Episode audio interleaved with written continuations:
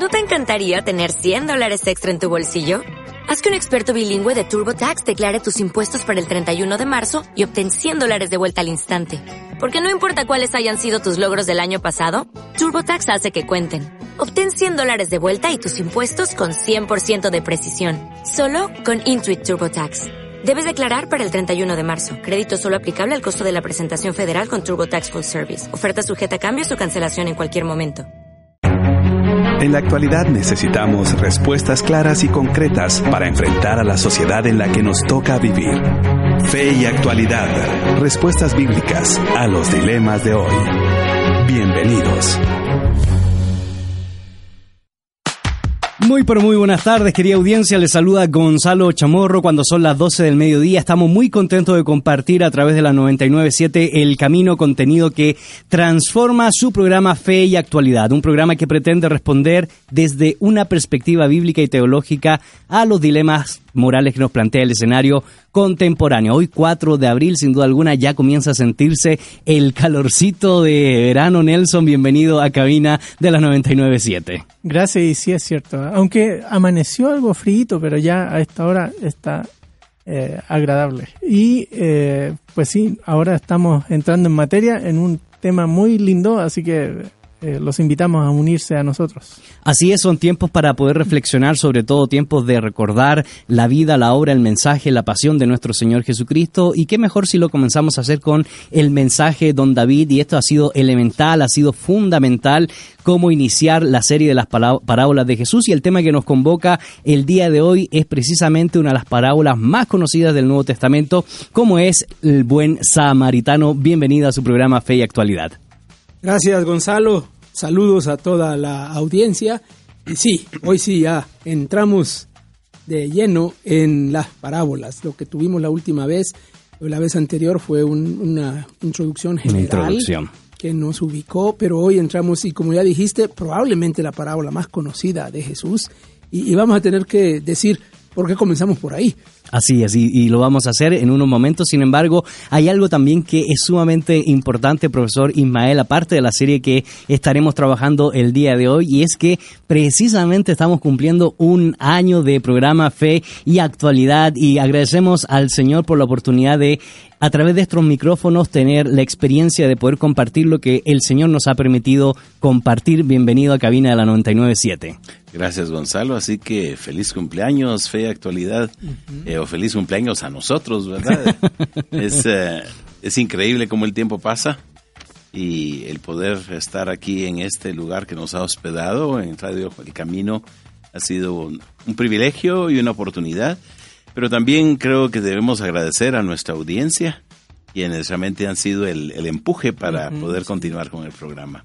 Y naturalmente a todos nuestros eh, anfitriones locales aquí también. Así es, así que querida audiencia, te queremos comentar que tendremos la pregunta del día y ya la hemos posteado en nuestra página de Facebook y es ¿por qué contó Jesús la parábola del buen samaritano? ¿Cuáles son las perspectivas que usted tiene acerca de esta parábola y por qué cree usted que Jesús usa esta parábola para dar una enseñanza? Te recordamos que las vías de comunicación son el 58 95 57 78 y nos gustaría no solo que respondieras a la pregunta, sino también nos pudieras dar alguna perspectiva de lo que ha significado durante este año el programa Fe y Actualidad, tanto para su vida como para su iglesia. Así que mientras te preparas, te invitamos a escuchar Salmo 23 de Un Corazón con Marcos Barriento y ya retornamos aquí por la 997 El Camino, contenido que transforma.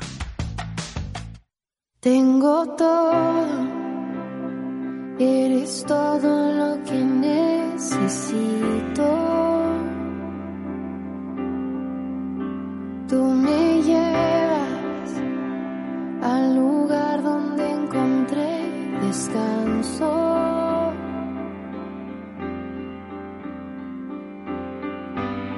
Renuevas mis fuerzas, tú guías mis pasos.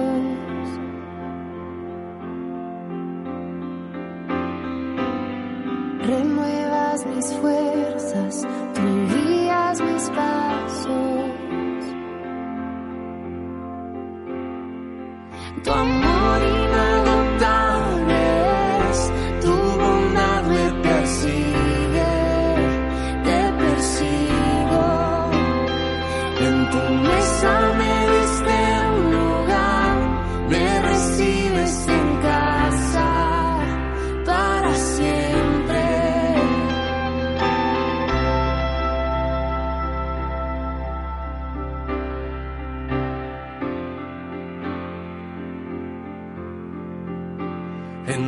brazos, cada miedo y temor se apaga.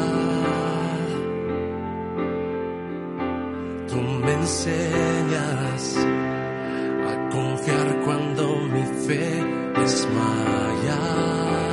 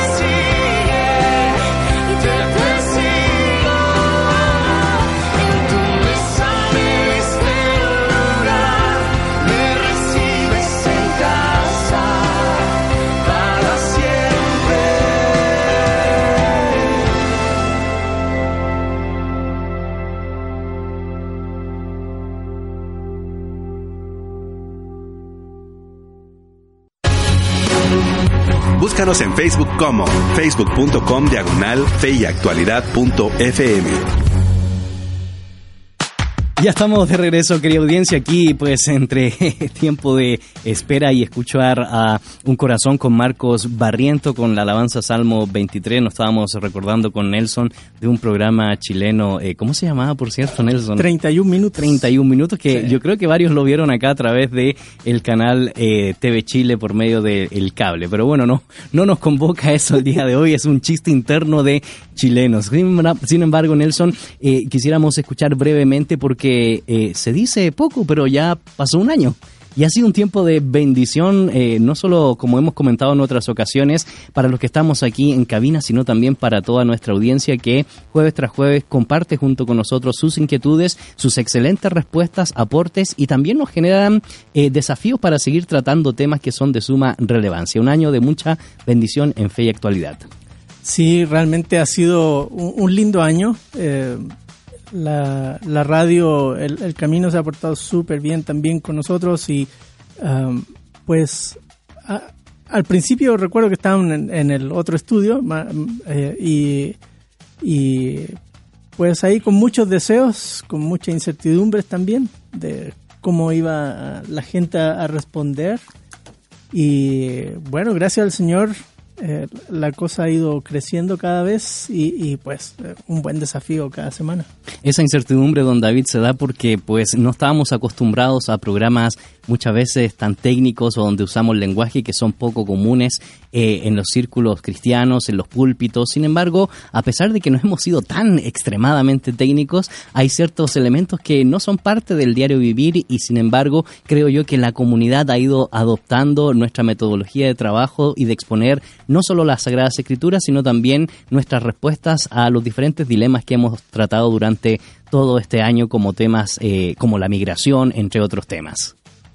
Sí, Gonzalo, estaba reflexionando hace un, un tiempo, unas semanas atrás, me hicieron un, un, video y me pidieron que reflexionara sobre el Sermón del Monte, que fue nuestro tema principal Correcto. en este año. Eh, y qué cosas había aprendido. Bueno, el año pasado, ¿verdad? Y, y lo Bueno, terminamos eh, este año, ¿sí? Este, este, Este- este primer año, este de, primer de- año. de programa. ah, así ¿verdad? es, así es, correcto, correcto. Y, mm, y una de las cosas que dije fue eh, el, el- asunto del programa propiamente. Correcto. Eh, el programa mismo en sí fue toda una enseñanza para mí. Eh, yo tenía un poquito de experiencia de radio eh, en, en- en diferentes radios y programas distintos, pero era esta la primera vez que tenía una experiencia de un programa de esta naturaleza. Correcto. Un foro, digamos, y, y- y como has mencionado, es un desafío para nosotros. eh, yo me siento desafiado eh, porque las cosas que normalmente nosotros mm, hablamos, dialogamos, enseñamos en el salón de clases, en un seminario, en una universidad, em, este, es un contexto di- muy distinto, muy diferente. Estamos con grupos que están ahí más especializados y, y más concentrados en, en ciertos temas, en cierto vocabulario y terminología.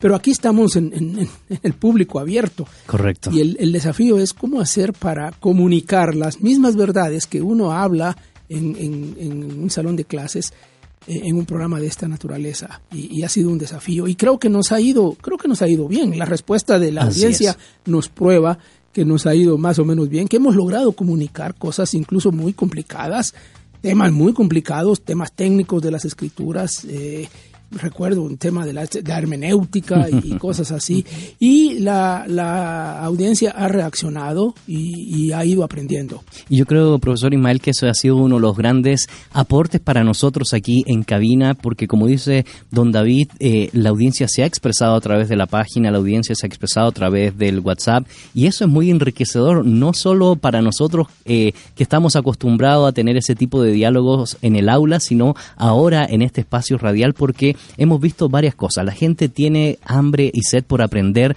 de la palabra, pero también tiene las propuestas que han hecho hasta ahora que para nosotros han sido elementales a la hora de tener eh, conclusiones prácticas para el individuo, para la iglesia, y yo creo que nuestra comunidad virtual ha sido uh, un elemento importante del programa en su totalidad. Sí, Gonzalo. eh, quizá quisiera plantear el asunto en cuanto a quién es nuestra audiencia. Eh, indudablemente hay muchos de los eh, miembros de nuestra audiencia que son personas a quienes no conocemos previamente y seguramente son eh, miembros activos de sus iglesias. Sin embargo, un buen grupo de nuestros oyentes, curiosamente, son exalumnos nuestros Así es. y probablemente se han quedado con algunas preguntas pendientes de respuesta Correcto. y han utilizado esta plataforma como una oportunidad para interactuar nuevamente con, con, con sus maestros Así previos. ¿no? Vamos a decir que están reforzando lo que aprendieron por no decir que lo que no pusieron atención en clase ahora lo, lo vinieron. Pero ha sido una bendición, ¿verdad? Sí. Es crear, generar este tipo de Y- comunidad virtual. Y, y se agradece eh, a nuestros exalumnos eh, escucharnos, ¿no? Es, es algo que nosotros apreciamos y en cierta manera para nosotros es una retroalimentación, retroalimentación de la experiencia en el aula, pero también eh, podemos tener cierta retroalimentación de nuestra experiencia desde la radio y creo que todos nosotros también eh, tenemos experiencia desde el púlpito. Correcto. Y de alguna manera esa experiencia del púlpito eh, se refleja en nuestra interacción a través del micrófono de la radio. Correcto. Y sobre esa perspectiva, pues te queremos invitar a que puedas responder la pregunta del día y a también si tienes a bien mandarnos felicitaciones por este primer año del programa Fe y Actualidad por la 997 El Camino, pues te lo agradecemos. Le damos la cordial bienvenida a nuestra buena amiga Betsabe Ansora que nos recordará las vías de comunicación y la pregunta que estaremos trabajando el día de hoy. Y la pregunta dice, ¿Por qué contó Jesús la parábola del buen samaritano? Recuerden que las vías de comunicación están abiertas. Pueden comunicarse con nosotros al WhatsApp con el número 5895-5778 o a través de nuestra página de Facebook de Fe y Actualidad FM. Esperamos sus comentarios. Nelson, como lo hicimos con el Sermón del Monte, vale la pena recordar el asunto introductorio en términos generales de qué es una parábola y cómo se da, cómo se utiliza en el contexto en la cual nosotros vamos a estudiarla para poder posteriormente trabajar la parábola del buen samaritano. Wow, es, difícil definir, no se ponen de acuerdo todavía algunos autores en qué es una parábola, pero eh, en términos generales la parábola es un tipo de enseñanza breve, eh, algunas más breves que otras, un par de, líneas. En otro caso es una historia eh, compleja, como en este caso, pero son eh, historias o, frases, refranes que intentan comunicar algún tipo de enseñanza, ya sea en torno al tema del reino de Dios, eh, en torno a la vida de los discípulos. Y también Jesús va a usarlo en eh, recurrentes veces para transformar o trastornar los estándares eh, del mundo de su época para enseñar nuevos valores. Así es. Y, él usa este tipo de historias con ese propósito. Tiene un propósito elementalmente pedagógico, ¿verdad? Instruir, formar y también llamar al arrepentimiento y dentro del contexto que nosotros hemos dialogado, el contexto de la justicia. Sin embargo, don David, una de las cosas que nos llama mucho la atención y que usted lo mencionó es que precisamente la parábola del buen samaritano es una de las parábolas más conocidas que nosotros encontramos en el mensaje del Señor Jesucristo Cristo y eso nos ayuda entonces a introducir a el tema que hemos de dialogar el día de hoy.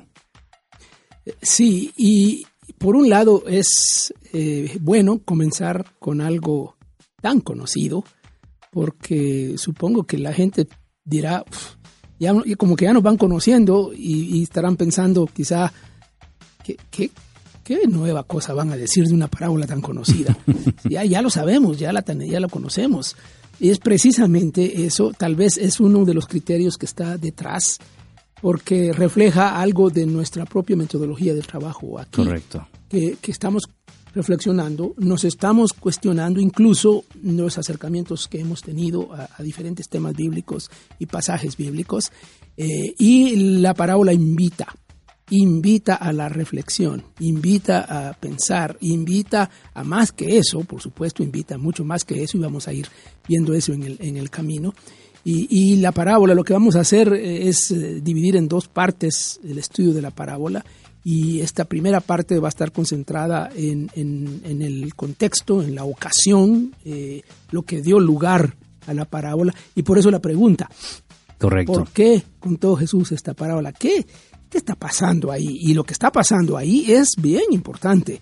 Muy importante. Correcto, y eso nos enmarca, profesor Ismael, en el capítulo 10 del Evangelio de Lucas, donde precisamente se da la misión ah, de los 70 y eso nos da cierta apertura a estas temáticas sobre eh, cómo se hace la misión del Señor, qué sucede con el retorno de los 70 que fueron enviados a proclamar las buenas nuevas, el regocijo del Señor y por supuesto las preguntas que se comienzan a dar por parte de los maestros de la ley. Pudieran introducir entonces al contexto de Lucas capítulo 10 eh, y por supuesto a la parábola del buen samaritano.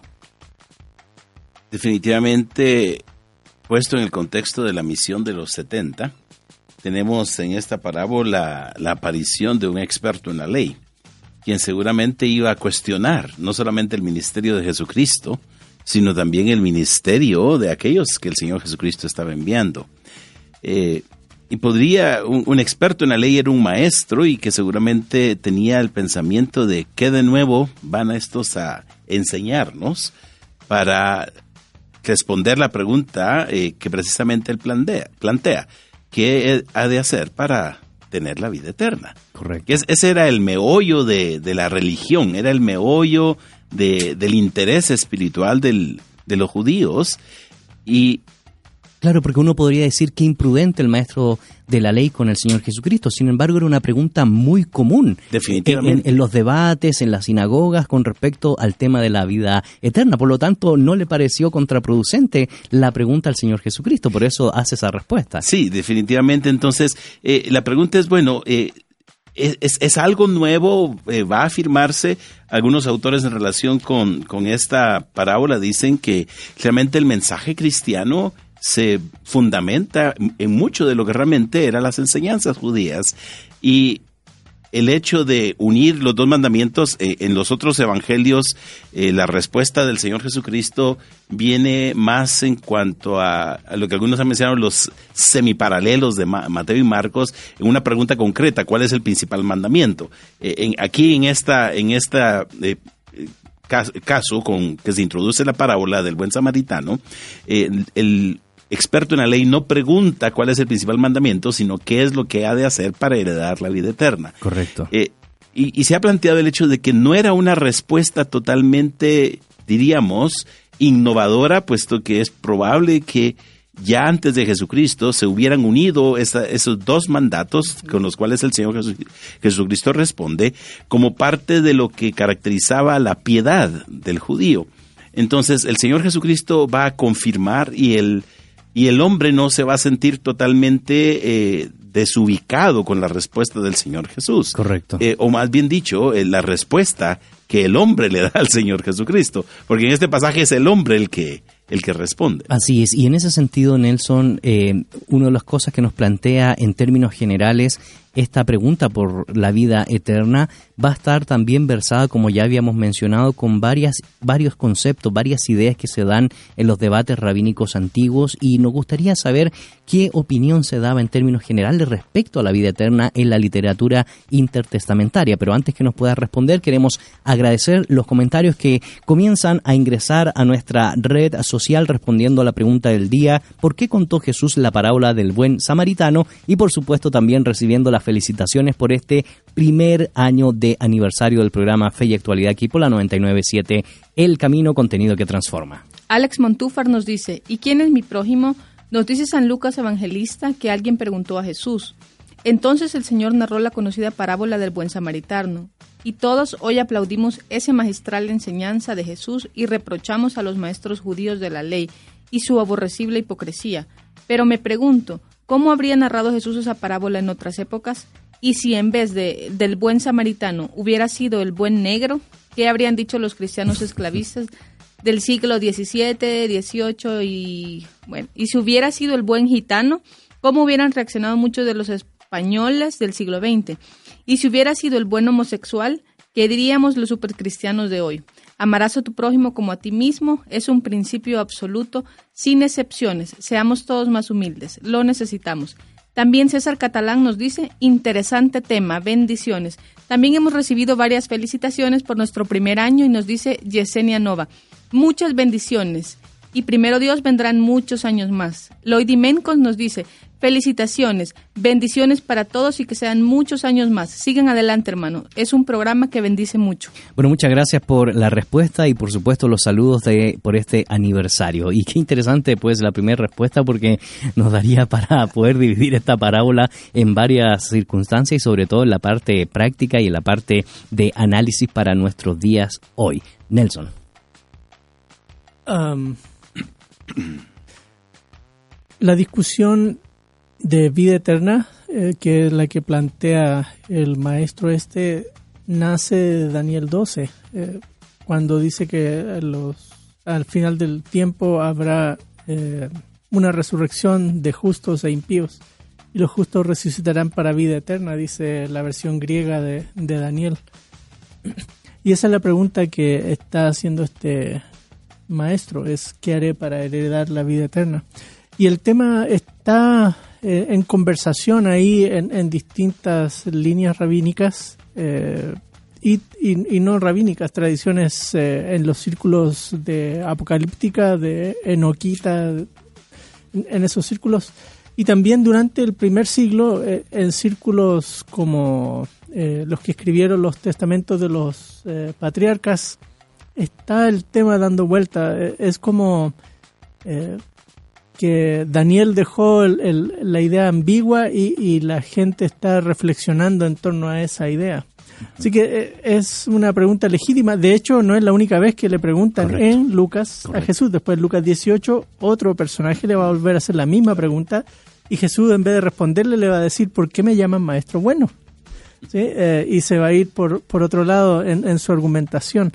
Pero es una pregunta que está ahí. eh, y también probablemente es una pregunta que las, eh, las audiencias iniciales del Evangelio de Lucas también estaban haciéndose. Correcto, una de las cosas que llama mucho la atención en este contexto, en las primeras palabras del diálogo entre el maestro de la ley y Jesús, don David, es que el maestro de la ley también reconoce como maestro a Jesús y lo que a mí siempre me ha llamado la atención es cómo Jesús también contesta o responde con contrapreguntas para poder hacer un iniciar un diálogo o también dejar una enseñanza y eso nos llama mucho la atención en este proceso de, de iniciar este diálogo para centrarse posteriormente en la parábola.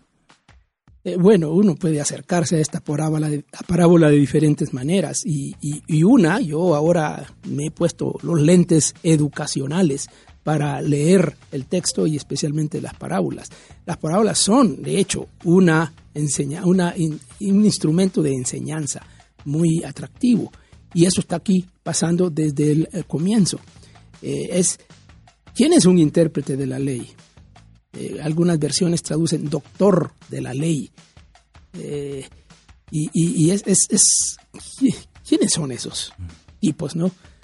Eh, en la cultura judía, estos eran los, los personajes más reconocidos en cuanto al conocimiento de la ley, en cuanto a la interpretación de la ley. Y, y son, son personajes que diríamos pertenecen a un círculo eh, muy exclusivo, es una élite realmente. Correcto. Eh, y, y este, yo digo que le llama maestro a Jesús, rabí, eh, en una forma un poco sarcástica, porque antes ha dicho que es para ponerlo a prueba. Correcto. Le hace la pregunta para ponerlo a prueba. Es un, es un maestro reconocido de una élite eh, de la cultura judía que está eh, poniendo a prueba a otro maestro, pero ese otro maestro no pertenece al gremio. Ese otro maestro, sal- ¿de dónde salió? Ese no, no, no estudió en el mismo seminario. Correcto. No tiene el mismo título y el mismo diploma. Y sin embargo está enseñando. Claro. Y sin embargo, como yo le decía, le, le plantea una contrapregunta, ¿verdad? Y comienza el debate y responde muy bien el intérprete, por cierto, citando Deuteronomio 6.5 y Levítico 19.18. Y eso nos llama mucho la atención, eh, don David, porque en cierto sentido, hasta ese momento pareciera que el diálogo fuera un diálogo interesante entre, entre dos maestros de la ley. Sin embargo, el texto nos clarifica de lo que usted había mencionado. Este intérprete de la ley quería probarle. Si no es una pregunta sincera en realidad. Aunque la pregunta está en el ambiente, está eh, en las discusiones rabínicas y en las discusiones incluso de la gente eh, del pueblo, eh, aquí se nota que la pregunta no es sincera. Tenía otras intenciones. Claro, la pregunta Así tenía es. otras intenciones. Es a ver, a ver si este maestro de veras, de veras sabe. Correcto. A ver si este maestro este, merece ser llamado maestro. Eh, y, y la pregunta va con chanfle, como diríamos aquí, va, va dirigida a tratar de, de probar a, a Jesús. Y la manera que hace Jesús es, pues es magistral. Él responde con otra pregunta y ahí parece un diálogo de, de, de, digamos, de maestros, de intelectuales, uno probando al otro y el otro respondiéndole. Y lo que hace Jesús es, para mí es fabuloso, porque pone en boca del otro maestro a que exprese, diga, se, se desarrolle en aquello que él sabe. Correcto. ¿Qué haría yo si a mí me dicen que hable de lo que yo sé? Correcto. Una de las cosas que se nos plantea, profesor Ismael, y me gustaría que eh, eh, escuchar esta pregunta porque la vamos a retomar después de la pausa musical, es que si bien es cierto, pareciera que hay algunos textos en el Antiguo Testamento, en la ley, que prometían vida por el fiel cumplimiento de la ley, acá hay un elemento que va mucho más allá de esa, de esa mera largura de vida terrenal que se nos da por el cumplimiento de la ley. Tiene que ver con el tema de la vida eterna. Sin embargo, ¿cómo estará interpretando este autor eh, el tema del uso correcto de la ley y qué tiene que ver principalmente con la práctica de eso y si él lo practica pues vivirá y retomaremos eso después de que escuches creo en ti de Álvaro López y ya retornamos aquí por la 997 El Camino contenido que transforma.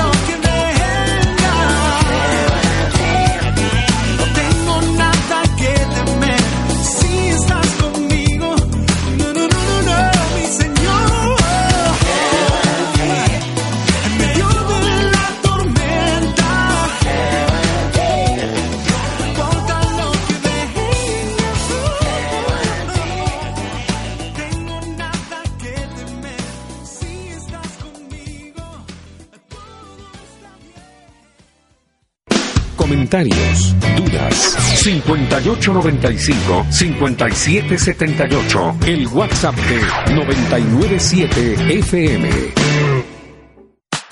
Ya estamos de regreso, querida audiencia. Soy Gonzalo Chamorro y estamos muy contentos de compartir este primer año que hemos podido ver la bendición y la mano de nuestro Señor en su programa Fe y Actualidad, un programa que pretende responder desde una perspectiva bíblica y teológica a los dilemas que nos plantea el escenario contemporáneo. Hoy estamos trabajando la serie Las parábolas de Jesús con una de las parábolas bastante conocida que usted probablemente ha leído muchas veces y ha podido sacar eh, conclusiones importantes para su peregrinar. Sin embargo, estamos metiéndole un poquitito el diente para ver todo el contexto que está detrás de la parábola, toda la argumentación teológica que se da entre en el diálogo entre el intérprete de la ley y el Señor Jesucristo y por supuesto ir clarificando algunos elementos para poder extraer conclusiones relevantes para el día de hoy. Agradecemos por supuesto su comunicación a la página de Facebook Live Fe y Actualidad en la transmisión de Facebook Live y por supuesto su mensaje de texto y nota de voz al 58 95 57 78.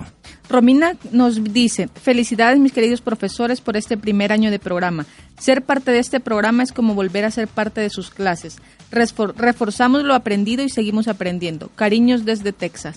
Y Javier, Solís nos dice, correcto, gracias profe, seguimos siendo estudiantes. Y felicidades por este primer año y vamos por más. Brenda gracias. Godínez nos dice, felicidades en su primer aniversario. Les escucho en Amatitlán.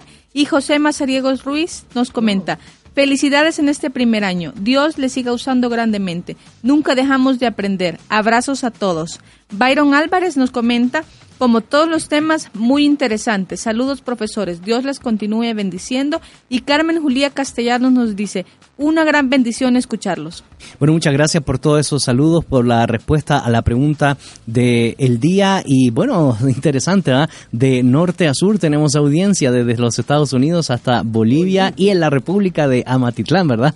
o Atitlán, ¿verdad? Y gracias por todos los saludos, realmente nos eh, bendicen. Profesor Ismael, dejábamos planteado uno de los temas que probablemente ha generado cierta inquietud, sin embargo, valdría la pena clarificarlo porque cuando estamos hablando de vida eterna y lo estudiamos a la luz del Antiguo Testamento y a veces encontramos ciertos textos que eh, prometen cierta vida extendida en esta tierra por el fiel cumplimiento de la ley, ¿a qué nos estamos refiriendo en primer lugar y cómo se debería interpretar en términos concretos en la parábola la práctica de la ley? Porque si se practica de manera correcta, pues la gente vivirá, eh, dice el Señor Jesucristo. Sí, Gonzalo. Y ya eh, Nelson ha mencionado previamente el trasfondo en el libro de Daniel, capítulo 12, versículo 2, de- del concepto de la vida eterna y que llegó a ser un, un tema discutido durante el periodo intertestamentario y no era y, y no era un tema desconocido, sino más bien incentivó la discusión de, de los eh, doctores de la ley. La pregunta es, ¿qué entendían ellos por la vida eterna? La mayor parte de, de- de los intérpretes piensa que por vida eterna no se pensaba en una vida sin fin. Correcto. Se- como a veces nosotros cuando pensamos en la vida eterna estamos pensando en una vida sin fin, sino probablemente una vida en la cual se llega a participar de el anhelo máximo del pueblo, tanto en el Antiguo Testamento como en la época de Jesús, el establecimiento del reino de Dios sobre la tierra. En cierta manera, la vida eterna se compara con ese, esa llegada del reino de Dios y el hecho de que se complete eh, el plan de Dios.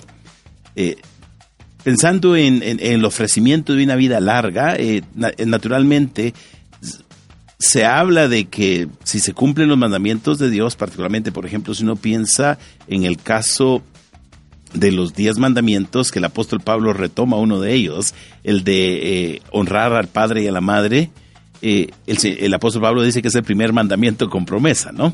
Eh, porque si, si se honra al padre y a la madre, tendrás larga vida, hablando de un- una existencia prolongada. No dice sin fin, sino una existencia prolongada, probablemente para disfrutar eh, de las bendiciones de Dios sobre su pueblo. Correcto. Pero la pregunta de la vida, la vida eterna va más allá que una vida prolongada sobre esta tierra tal cual estamos ahora, sino que va más allá hacia enfocarnos a participar de la nueva vida inaugurada por la llegada del reino de Dios. Correcto. El Señor Jesucristo vino anunciando que el reino de los cielos, que el reino de Dios había llegado. En, en- en cierto modo, el anuncio del Señor Jesucristo está diciendo la vida eterna Ha llegado. ha llegado.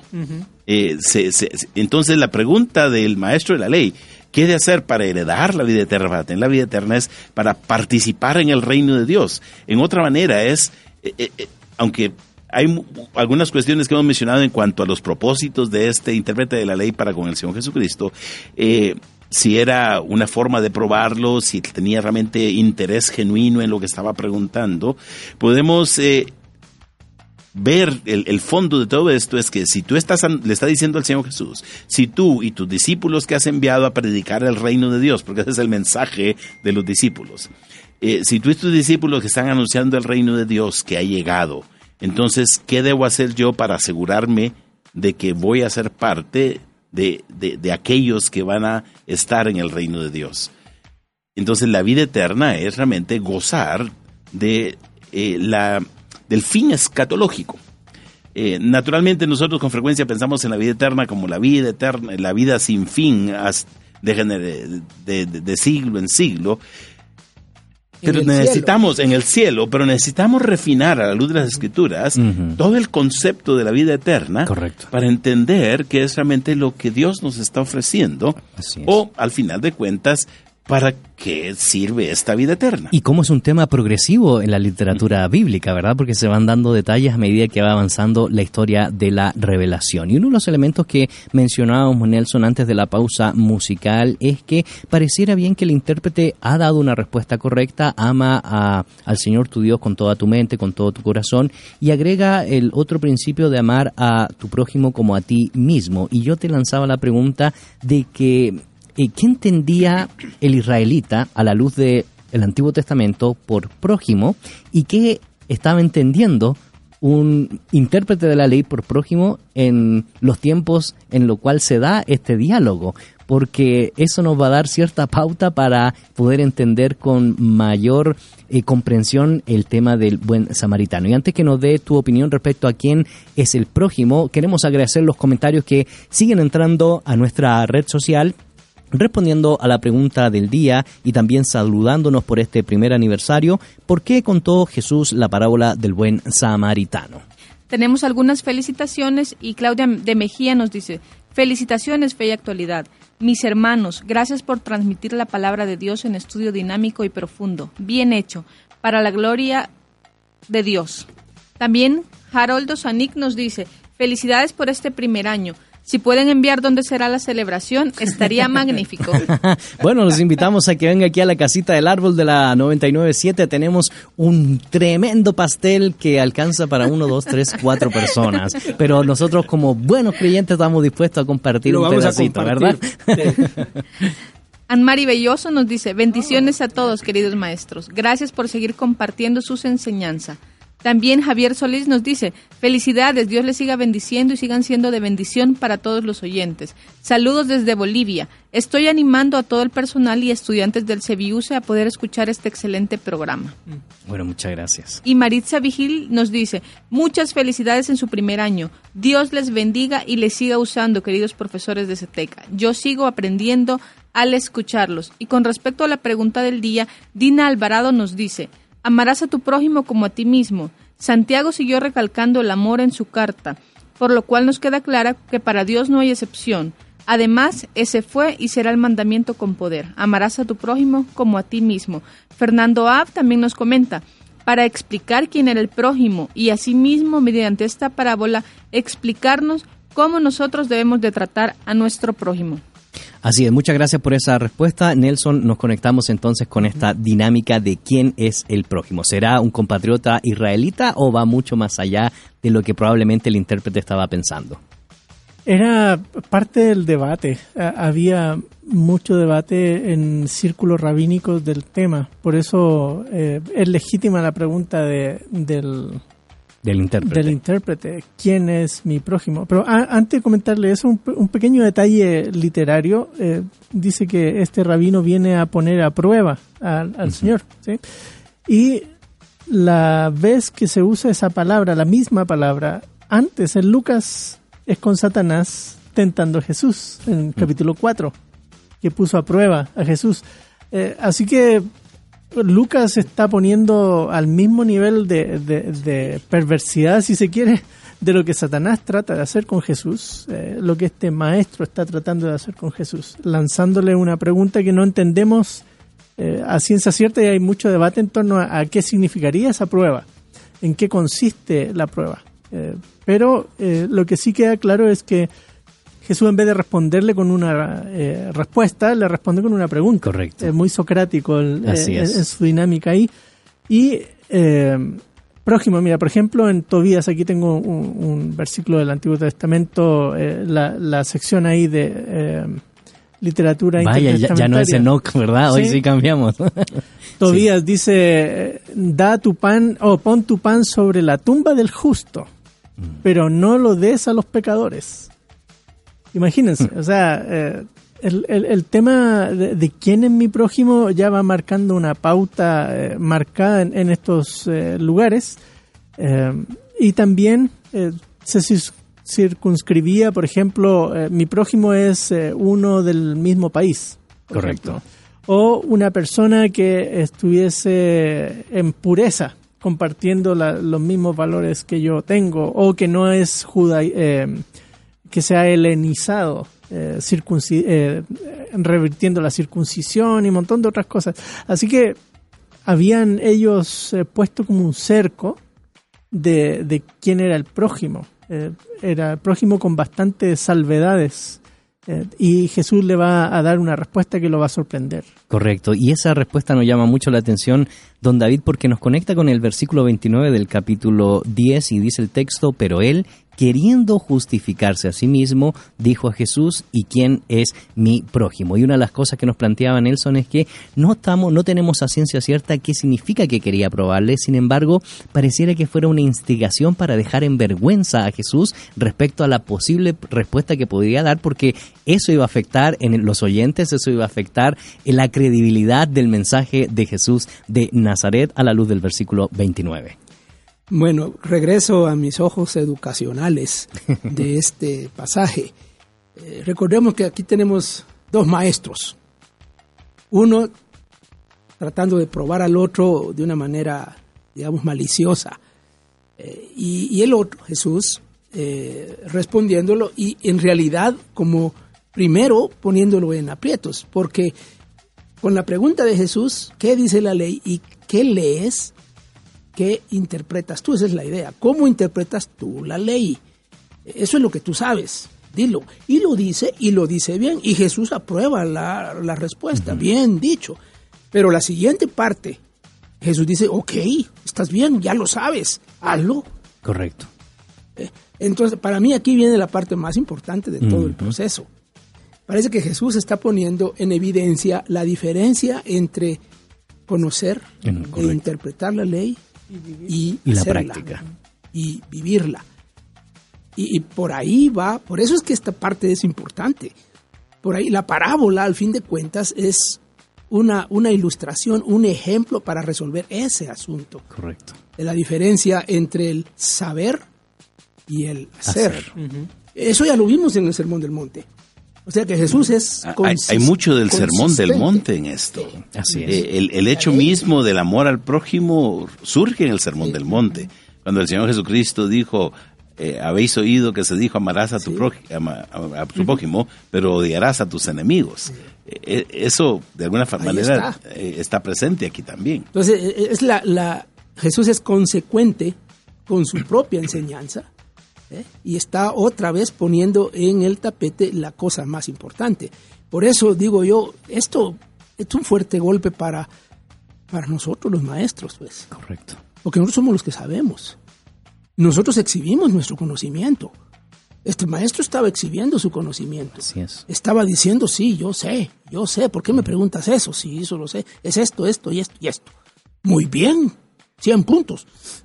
Ok, hazlo. Pasaste la prueba teórica. Pasaste la prueba. Y entonces, por segunda vez se habla de este maestro con unas intenciones maliciosas, porque se, se ha visto en evidencia. Es decir, Jesús ya lo puso en evidencia. Entonces, justificarse a sí mismo es como zafarse de ese, de ese problema en el que Jesús lo metió. Correcto. Justificarse a sí mismo. Es como que dijera, ok, sí, de acuerdo, voy a hacer lo que me estás diciendo, pero Aclaremos. Sí, Todos los maestros hacemos eso. Así es es. una tentación así es. para nosotros. Y, y, y luego lo está invitando a un debate teológico de siglos, pues, como ya hemos mencionado. Correcto. Entra en el debate teológico. Eso nos gusta hacer a nosotros, los maestros. Así es. Y, y qué interesante, don David, porque nos deja eh, aquí en la mesa un tema que ha estado también por siglos, la gran diferencia entre eh, construir el ser por medio del conocimiento, pero también el tema del hacer a través de la práctica concreta, de los principios que uno eh, desarrolla, aprende, estudia. Hay una gran diferencia en el cubrar intelectualmente conceptos teológicos o conceptos de la vida y otra cosa hacer eh, poner en práctica estas dinámicas. Y eso no, nos recuerda las famosas palabras de eh, Juan Macay. Una cosa es hacer teología en el balcón y otra cosa es hacer teología en el camino. Y estaremos explicando un poco estas dinámicas y estas metáforas que estamos utilizando a la luz de esta simple mera introducción porque todavía ni siquiera hemos entrado a analizar la parábola en sí. Sin embargo, ha llegado este tiempo específico y especial de las noticias positivas. Noticias positivas. Estados Unidos. Película Provida alcanzó quinto lugar en taquilla el fin de semana. On Planet es una película que cuenta la historia real de Abby Johnson, exdirectora de una clínica abortista. Se ubicó en el, en el quinto lugar en la taquilla el fin de semana de apertura de la cinta. La red social Twitter bloqueó temporalmente en el fin de semana de su estreno. La cuenta oficial de On Planet, Lila Ross, fundadora y presidente de la plataforma provida estadounidense Live Action, denunció la suspensión, cerca de una hora después de que se difundiera la noticia del bloqueo. Twitter habilitó la cuenta de On Planet nuevamente. Barcelona. Estudiantes cristianos también se comprometen con el movimiento de defensa del medio ambiente. El derroche de los recursos del planeta es una situación que ha desatado un movimiento estudiantil de protestas a lo largo de todo el mundo, conocido como Fridays for Future, Viernes por el Futuro, reivindicaciones que también agrupan a algunos estudiantes cristianos que tenían una preocupación previa por el cuidado del medio ambiente. La vinculación por parte de estudiantes cristianos con este movimiento juvenil mundial en defensa del medio ambiente parte de una serie de reflexiones teológicas, desde la idea del amor de Dios hacia su creación, plasmada en Génesis, hasta textos de las cartas paulinas. Y estas fueron las noticias positivas.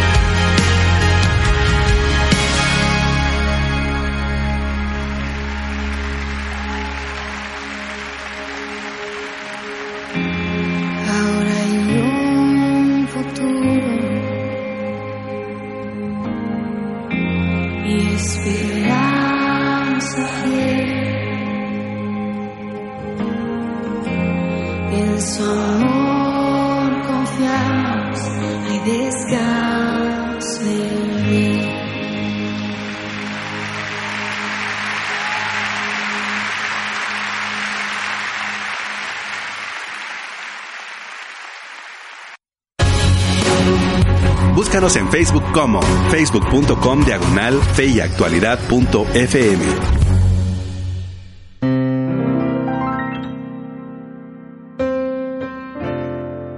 Y con esa música de fondo estamos aquí encendiendo la velita del primer aniversario del programa Fe y Actualidad con este pastel que mide eh, dos por dos, pero milímetros. es algo simbólico y realmente estamos muy agradecidos con el Señor para los que nos están viendo a través de la transmisión en Facebook Live en la página Fe y Actualidad FM. Realmente es un tiempo especial y le vamos a pedir a don David que pueda soplar esta velita en símbolo de que hemos recibido, por supuesto, la bendición del Señor en el programa Fe y Actualidad. Don David, por favor. En representación de Ahí está. Por ser el más viejo. Exactamente. Y eso es. ¡Uh! Pues muchas gracias, querida audiencia, por eh, estas felicitaciones. Han entrado muchos comentarios. No sabemos si podemos leerlos todos, pero de todo corazón, eh, Nelson, estamos muy agradecidos por las felicitaciones. Realmente nos sentimos acompañados este día de conmemorar este aniversario que Dios nos ha permitido tener. Sí, eran más de 80, casi 90 ya, y, y siguen sumando. Así que, claro, muchísimas gracias por estar con nosotros. Su apoyo ha sido fundamental en el desarrollo del programa también. Así que, nuevamente, muchas gracias y, nos unimos todos a celebrar y comeré un pedacito de pastel por ustedes. Eso. Queremos agradecer entonces los comentarios que están ingresando a nuestra red social respondiendo a la pregunta del día y por supuesto expresando sus felicitaciones por el programa de fe y actualidad. Josué Blasco desde Argentina dice felicitaciones, un saludo grande. Diamantina Gar- García nos dice felicidades en su aniversario.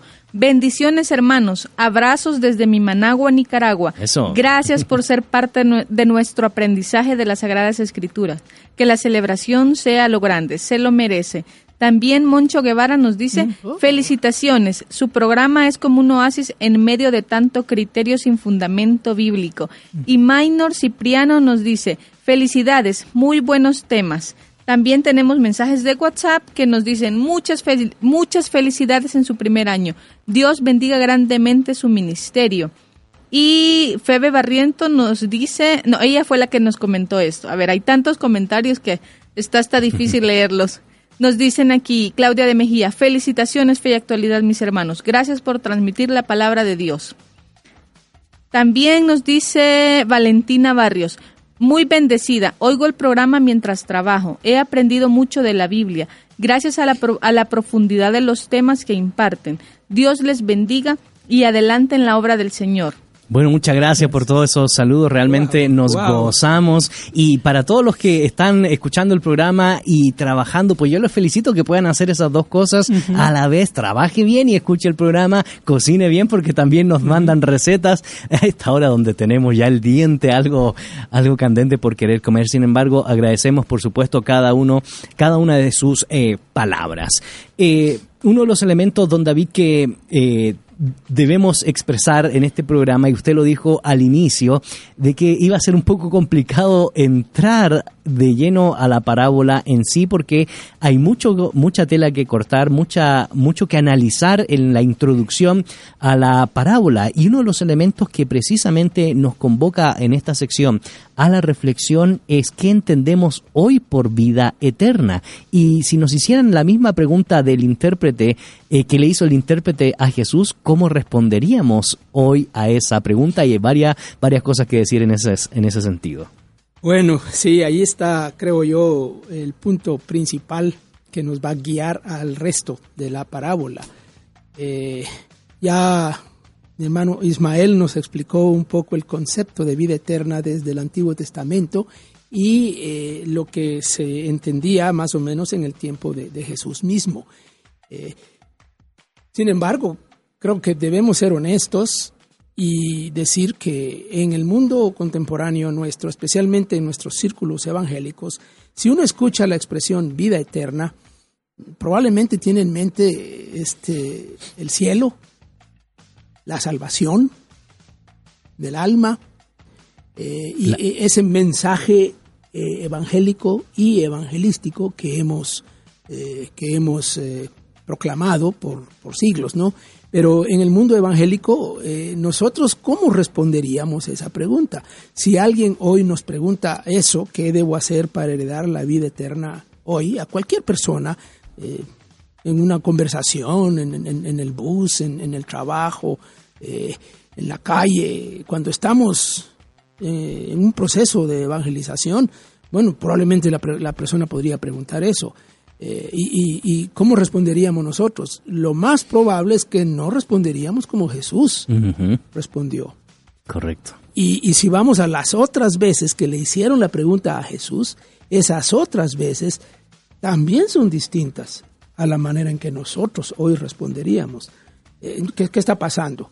¿Por qué no respondemos eh, a la manera de Jesús? Correcto. Eh, Pablo pone en, en- en Hechos 16, allá en Filipos, la famosa expresión cuando el carcelero de Felipe pregunta.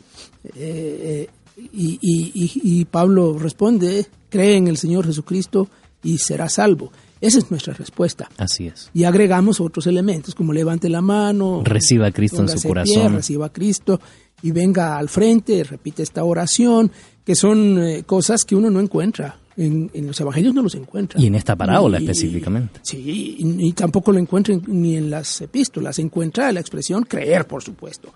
Eso sí aparece en Juan, aparece en, en- en los, en las epístolas, y aparece en el libro de los Hechos, eh, eh, y aparece con Jesús también. Pero aquí Jesús responde de, de una forma que nos obliga a, nos obliga a pensar y a repensar qué, qué queremos decir hoy por vida eterna. Y si se refiere, ya hemos hablado un poco de ese tema escatológico de alguna manera, eh, y en algún momento tendremos que regresar a ese como parte de nuestra temática del programa.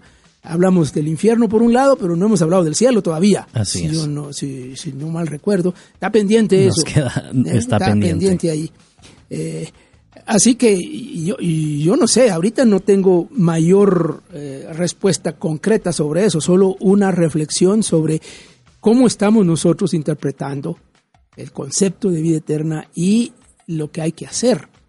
Correcto. Y ese es un tema que se destaca, profesor Ismael, y indudablemente hay que analizarlo con mayor eh, profundidad. Sin embargo, pensando en las, las dinámicas prácticas de lo que se ha mencionado acá, sobre todo por esas grandes distinciones que se han dado entre teoría y práctica y los eh, extremos que se han puesto a lo largo de la historia de solo centrarse en la teoría y otros centrarse también en la práctica, pues ha producido un mal en la iglesia, se produjo en un ambiente filosófico como fue el gnosticismo, como fue el dualismo oriental, y siempre ha estado esa dinámica que eh, lamentablemente hace mucho daño a la civilización. ¿Por qué lo digo? Porque comúnmente existe esa mentalidad utilitarista de solo hacer, solo hacer y no fundamentar nuestra fe. Y por otro lado también existe esa mentalidad de solo reflexionar, solo lucubrar, solo eh, producir teoría sin eh, llevarlo eso a la práctica. Y antes de escuchar eh, su respuesta a la luz de esta introducción a la parábola del buen samaritano, queremos agradecer los comentarios que siguen entrando a nuestra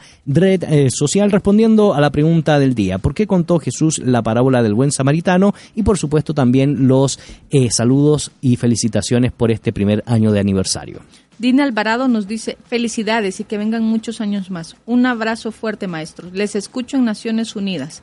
Valesca de Garzaro nos dice, felicitaciones, excelentes programas. Me gustó mucho el programa sobre la historia de las distintas versiones de la Biblia. Recomiendo que tengan otro para seguir ampliando el tema. Que Dios les dé muchos años más.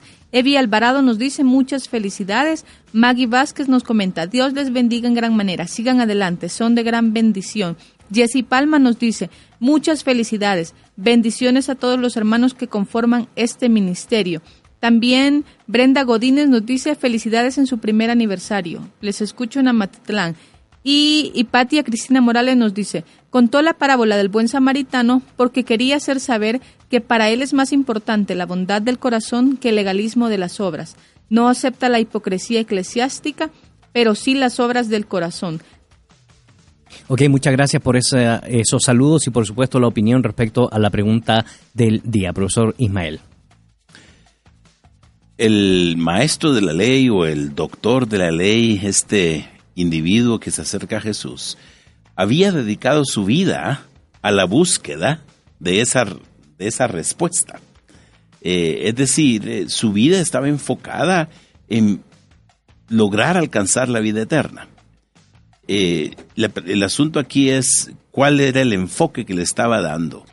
Eh, uno podría pensar en otro experto de la ley, eh, que es el apóstol Pablo, quien se presenta a sí mismo particularmente en la carta a los filipenses para compartir, por decir así, su experiencia en todo lo que él había hecho. Incluso el apóstol Pablo llega a decir que en cuanto a la ley no había nadie que lo superara a él. Eh, a veces he tenido la inquietud de preguntarme si algunos de estos que inquisitivamente se acercaron al Señor Jesucristo, no sé si Lucas lo habría dicho, no habría estado Pablo entre alguno de ellos, ¿no? No habría sido alguno de esos cuantos maestros de la ley que se acercaron a Jesús para cuestionarlo.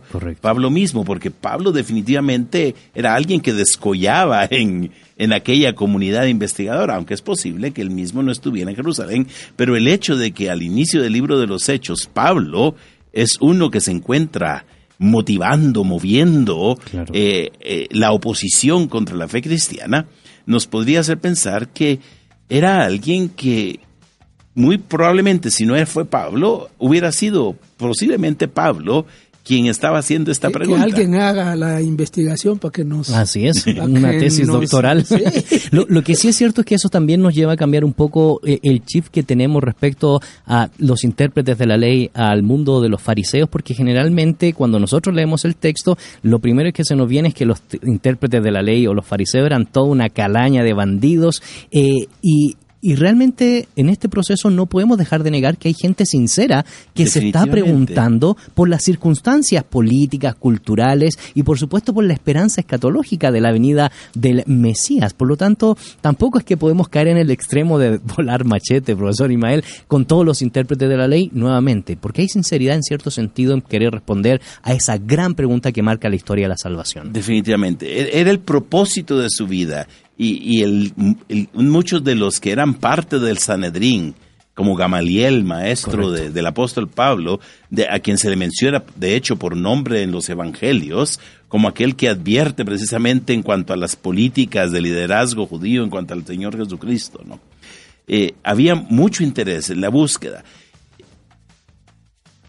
El hecho es que aunque se había caído en el extremo de simplemente conocer y responder, y el Señor Jesucristo mismo acusa en muchas oportunidades a los escribas y fariseos, es, les señala precisamente de escribas y fariseos hipócritas, que incluso advierte a sus discípulos de que eh, escuchen lo que ellos enseñan, pero no hagan como ellos hacen, porque aparentemente no practicaban. Eh, el, el capítulo 23 del Evangelio de Mateo es quizá uno de los capítulos más duros en relación la serie con de este- Ayes. En la serie de Ayes y donde el Señor Jesucristo seis o siete veces les dice precisamente escribas y fariseos hipócritas. Aunque se había caído de ese lado de simplemente eh, una, una respuesta eh, técnica, una respuesta mm, así casi automática de cumplir la ley estrictamente tal como lo pedían y uno sabe cuán detallados eran en, cu- en cuanto al Señor Jesucristo, lo critica muchas veces por no seguir todo ese procedimiento que ellos tenían especificado. lo que el Señor Jesucristo también quiere hacer ver con esta parábola y algunas de las respuestas que da en otros de los evangelios es entrar al espíritu de la ley en cuanto al cambio de la actitud personal y específicamente en cuanto al trato del prójimo, porque en ese en ese detalle se había caído y al final siguiendo la línea del apóstol Juan en su carta la- eh, en su primera epístola podríamos decir que si uno quiere de- decir que ama a Dios tiene que demostrarlo por medio del amor al prójimo. Correcto. Y el Señor Jesucristo al final de cuentas está poniendo a prueba esto, porque eh, cuando el Señor Jesucristo cuenta la parábola o dice la parábola, que es la pregunta que nos hemos planteado hoy, ¿por qué el Señor Jesús dio esta parábola? Es para decirle a aquel hombre quien se está tratando de justificar, que está tratando de esquivar una situación ante la cual el Señor Jesucristo lo desafía, porque el Señor Jesús le dice, haz esto y vivirás.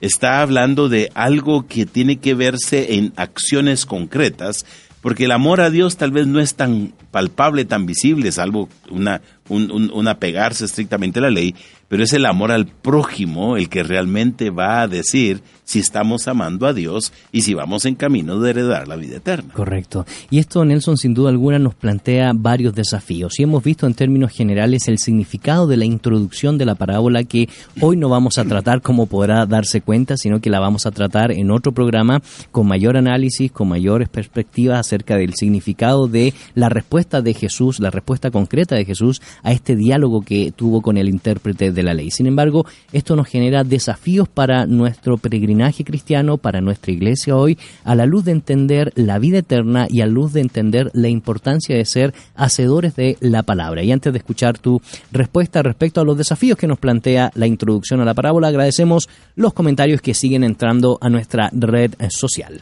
Steve Jenkins dice, él usó las palabras para enseñarlos. Creo que la, palabra, la parábola del buen samaritano fue para enseñarnos el amor y el preocuparnos por las personas. También Aura Elizabeth dice, felicitaciones, sigan adelante, son de bendición. Bernardita Mesa Riveras nos dice, muchas felicidades para todo el equipo. Que el Señor les siga dando sabiduría e inteligencia para que puedan compartir sus conocimientos de la palabra de Dios. Honorio López nos dice, felicidades, que Dios los bendiga y que les siga iluminando en el conocimiento de su palabra. Gracias por compartirnos sus conocimientos bíblicos y teológicos. Marta Julia dice, fue un gusto verles el sábado, de lejos pero los vi. Ana Heisel Noguera nos dice, muchas felicidades Gonzalo Chamorro y equipo. Los escucho desde Charleston, California, Carolina del Sur. Y vienen muchos años más para agradecer y celebrar. Bendiciones. Y nuestro amigo Hanson, que ya tenemos días de no, de no verlo, nos dice, felicidades amigos, se les quiere y admira mucho. Bueno, muchas gracias por todas esas felicitaciones y por supuesto por la respuesta a la pregunta del día, Nelson. Mira, la pregunta que le hace el, este maestro de la ley y la respuesta que Jesús hace presupone varias cosas y, y hay que entender eso a la luz de la respuesta de, de- en hechos de creer en el Señor Jesucristo. Es que eh, en este caso el, el- el Señor Jesús presupone que el maestro de la ley está en el pueblo del pacto que Dios ha establecido y eh, presupone que ese maestro de la ley cree en Dios.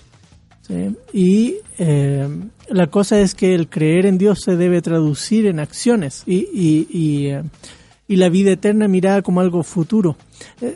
Esos conceptos, la vida eterna como algo futuro y la evidencia concreta del amor al prójimo eh, en, eh, en externar la, fe que uno tiene en Dios es tema recurrente, no solo en Juan, eh, en, en la epístola general en- está en todas, en Pedro, en Juan, en Santiago, todos miran el asunto de, de la, la vida cristiana es una fe obrante, una eh, y se manifiesta en el amor al prójimo, como alguien de los que mencionó en, en, en su respuesta, mencionó a Santiago y me hizo pensar, ¿no? Santiago 2 eh, conecta con este pasaje precisamente en un escenario donde hay un prójimo, un pobre que es discriminado. Correcto. Y, y se conecta también un poco con, con esta parábola. El, el Señor cuenta la parábola eh, para responder a esa pregunta inicial de qué haré para heredar la vida eterna. En, la, en el diálogo eh, está eh, amar a Dios, amar al prójimo y luego eh, se quiere justificar, lanza la siguiente pregunta y Jesús le responde ya no con una pregunta, sino con una historia que al final lanza la pregunta y arrincona de nuevo al, al, al maestro este de la ley para hacerle responder a él mismo. y Jesús termina diciéndole, haz tú lo mismo. ¿sí? Ve y haz tú lo mismo. Eh, eh, ese es el desafío para nosotros también hoy. Eh, podemos hablar mucho, reflexionar mucho. Eh, el Sermón del Monte, todo el año eh, este que estamos celebrando hoy, nos desafiaba constantemente a, a vivir el Evangelio. Los dos cimientos, recuerdan, eh, estaban vinculados no solo al, al conocer, sino al hacer. Eh, y de nuevo el Señor nos arrincona a nosotros con estas preguntas. Y la historia del, del, eh, del buen samaritano nos va a desafiar en esa misma dirección. La próxima semana, si Dios lo permite, cuando estemos entrando a, a conversar la parábola, quizás vamos a volver a este tema y eh, desde ahí eh, reflexionar en estos desafíos tremendos que nos pone de quién es nuestro prójimo. Así es, indudablemente son desafíos para nuestra actualidad pensar en nuestro prójimo y nos recuerda un poco eh, la respuesta que nos dio eh, Alex Montúfar al inicio, ¿verdad? Eh, ¿Quién sería nuestro prójimo hoy? ¿Cómo nosotros trataríamos esta temática de la vida eterna? ¿Cómo la interpretamos en un ambiente donde tristemente lo que eh, resalta es la individualidad, tristemente resalta la egolatría, el egocentrismo y una serie de dinámicas, don David, que nos desafía para poder dar respuesta a, eh, a la luz de lo que el Evangelio nos expresa y a la luz de lo que la parábola nos está eh, llamando a hacer. Y antes de escuchar sus palabras, agradecemos los comentarios que siguen ingresando a nuestra red social respondiendo la pregunta del día, ¿por qué eh, contó Jesús la parábola del buen samaritano y por supuesto agradeciendo las palabras de felicitaciones por este primer año de aniversario. Nos dicen en WhatsApp, reciban de lo alto la bendición por el trabajo que realizan cada jueves, cada día estudiando la palabra de Dios. Eh, que Dios les dé fuerza y sabiduría. Bendecido aniversario y adelante. Con todo cariño, Lisi Gómez. También tenemos otro Gracias, comentario de Ruth de Godínez, quien nos dice, felicidades en su aniversario. Excelente tema. Jonathan Beizaga nos dice, genial. Y Angélica de Morales nos comenta, buenas tardes, hermanos, Dios les bendiga. Creo que la parábola es para enseñarnos que muchas veces somos así, cristianos de palabra, pero no de acción ni de piedad al prójimo. Y también como Jesús nos recoge cuando nadie da, nada por nosotros. Feliz aniversario y gracias por enseñarnos tanto. Eh, dice Luz, Luzteín desde México. Lucas hizo énfasis en sus dos libros de la igualdad. Es curioso que solo él mencione esa parábola. Felicidades. Ok, bueno, muchas gracias, don David. Sí, aquí sigue habiendo ideas que circulan, están volando por mi cabeza muchas ideas que brotan de este estudio de la parábola y de esta eh, introducción, de la ocasión de la parábola. Eh, habrá personas, me imagino, entre nuestros oyentes y, y gente en el mundo de la iglesia evangélica que estaría preguntándose, bueno, ¿está hablando Jesús de que es una salvación por obras? Porque él está haciendo énfasis en hacer por obras y que la obra que se resalta en, en- en la parábola es la obra de, de misericordia, de ayudar al necesitado. Eh, este, no, no, no es eso muy católico? Eh, ¿No es eso lo que ha enseñado eh, la iglesia por muchos siglos de, de que es, es haciendo que uno consigue Los y- méritos. y- y- sí, es uno va ganando méritos y no es eh, contra eso que Pablo escribe en, en varias de sus epístolas. Y, yo digo que, que son preguntas legítimas Correcto. ¿eh? que, que- que tenemos que, que abordarlas. Y por eso regresamos al Sermón del Monte y ese final del Sermón del Monte eh, subrayamos una cosa, que eh, la única manera de probar, de comprobar que somos auténticos discípulos de Jesús es a través de la obediencia. Eh, la obediencia es la que prueba al final de cuentas, porque uno puede decir Señor, Señor, incluso puede hacer cosas, eh, cosas eh, Espectaculares. espectaculares y cosas así, pero el Señor Jesús es claro. Y aquí por eso vuelve Jesús, haz esto y vivirás, haz qué, haz amar a Dios y amar al prójimo. Claro. Eh, bueno, entonces Jesús debería, eh, este maestro de la ley debería entender lo que Jesús le está diciendo.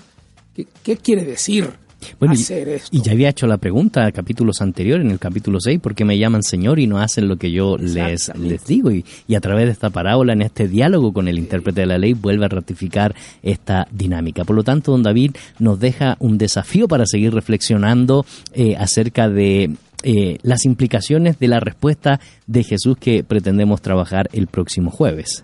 Sí, sí, y al final, pues varios de nuestros oyentes eh, han respondido la pregunta diciendo que por qué Jesús contó la parábola, y sí, tienen, tienen razón.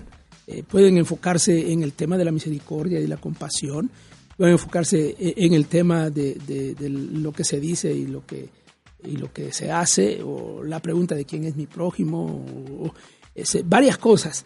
Eh, pero en el fondo yo creo, y tal vez tengo ya un prejuicio educacional en, en- en- en esto para leerlo, en el fondo Jesús está respondiendo la pregunta o la, el dilema de la, eh, la relación entre conocer y hacer.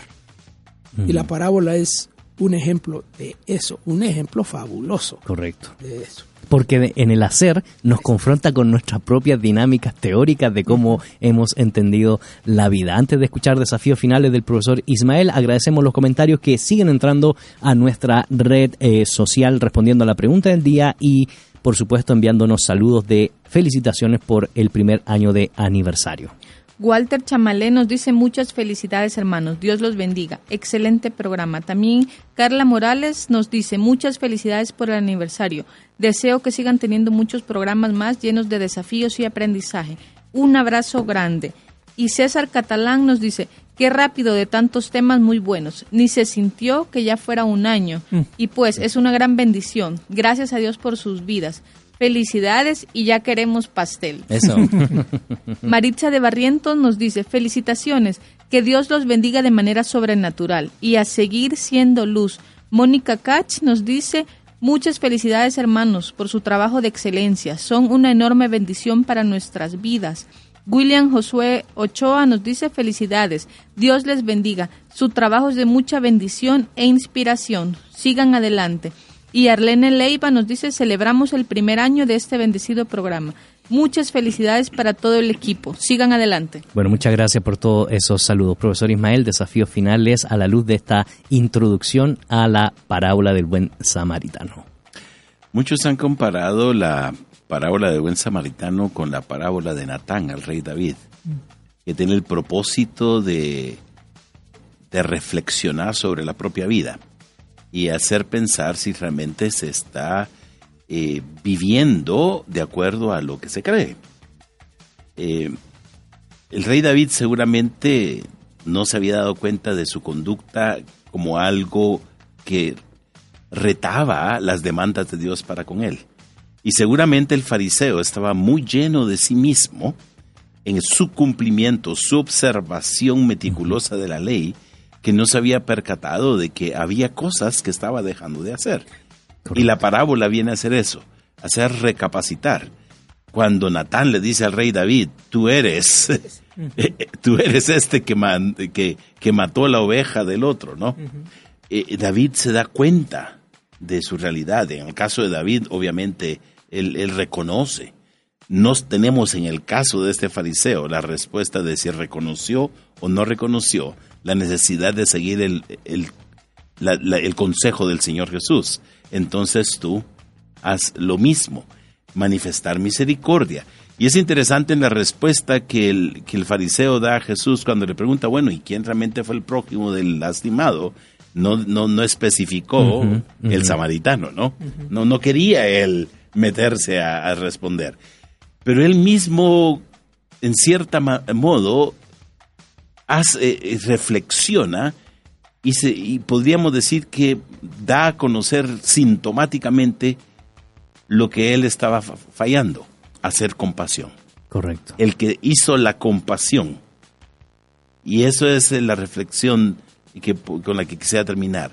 Que las parábolas, particularmente esta, nos retan a reflexionar qué es lo que estamos haciendo, si estamos viviendo lo que creemos. Así es, y ese es el gran desafío que nos plantea, como dice el profesor Ismael, para nuestra vida cristiana, para nuestro peregrinaje, para nuestro sentido de responsabilidad con lo que nos toca hacer a la luz de nuestras creencias. Si decimos que amamos a Dios, lo queremos honrar, pero no tenemos compasión de nuestro prójimo, realmente nuestro concepto teológico de Dios eh, tiene una falencia. Y por otro lado, si amamos con mucha misericordia, pero no tenemos un concepto claro de Dios, se también se produce un serio problema. Y estaremos dialogando, por supuesto, más sobre esta dinámica porque hemos de retomarlas para trabajar específicamente las parábolas del reino. Algunos comentarios más, no podemos leerlos todos, sin embargo, queremos terminar con algunos comentarios de felicitaciones por este primer aniversario y por supuesto eh, comentarios que tienen que ver con el tema que nos convoca el día de hoy.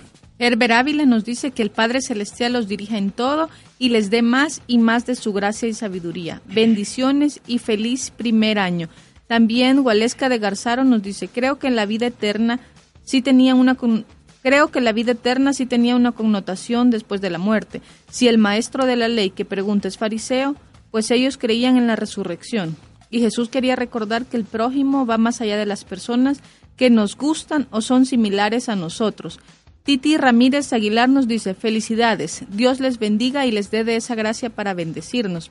También Mercy de Angulo nos dice, hola a todos, Dios les bendiga. Quiero desearles muchas felicidades en este primer año. Gracias por darse a la tarea de compartir, educarnos a través de este medio.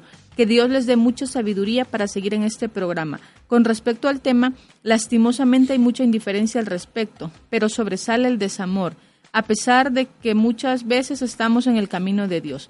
Me gustaría que tocaran el tema con respecto al licor, ya que he conocido personas que dicen que son cristianas y consumen alcohol. Gracias. Bueno, otro tema y otro dilema que se plantea en el mundo cristiano evangélico. Y gracias por esa sugerencia y hay muchos eh, saludos más, no alcanzamos a leernos, el tiempo se ha ido eh, en radio, pues hay que aprovechar muy bien el tiempo. Sin embargo, eh, rápidamente, de todo corazón, agradecemos sin duda alguno los saludos y las felicitaciones y le invitamos a toda nuestra audiencia a seguir sintonizando los próximos siguientes años de Fe y Actualidad. Sí, gracias nuevamente y eh, queden pendientes. La próxima semana eh, continuamos con esta conversación. Don David. Sí, solo los picamos hoy. La próxima semana entramos en la parábola. Profesor Ismael. Así que hasta la próxima semana. Así que en nombre de Nelson Morales, David Suazo, Ismael Ramírez, en producción Betsabe Ansora, Mir Tejada y en los controles nuestro buen amigo Jefferson que nos bendice jueves tras jueves, les deseamos un excelente día. Su servidor Gonzalo Chamorro desea bendiciones para su vida y no se olvide nunca, fe y actualidad, este programa que pretende darle sustento a nuestro caminar y nuestro peregrinar. En la actualidad necesitamos respuestas claras y concretas para enfrentar a la sociedad en la que nos toca vivir. Fe y actualidad. Respuestas bíblicas a los dilemas de hoy. Hasta la próxima emisión. Esta es una producción de iRadios Guatemala Centroamérica.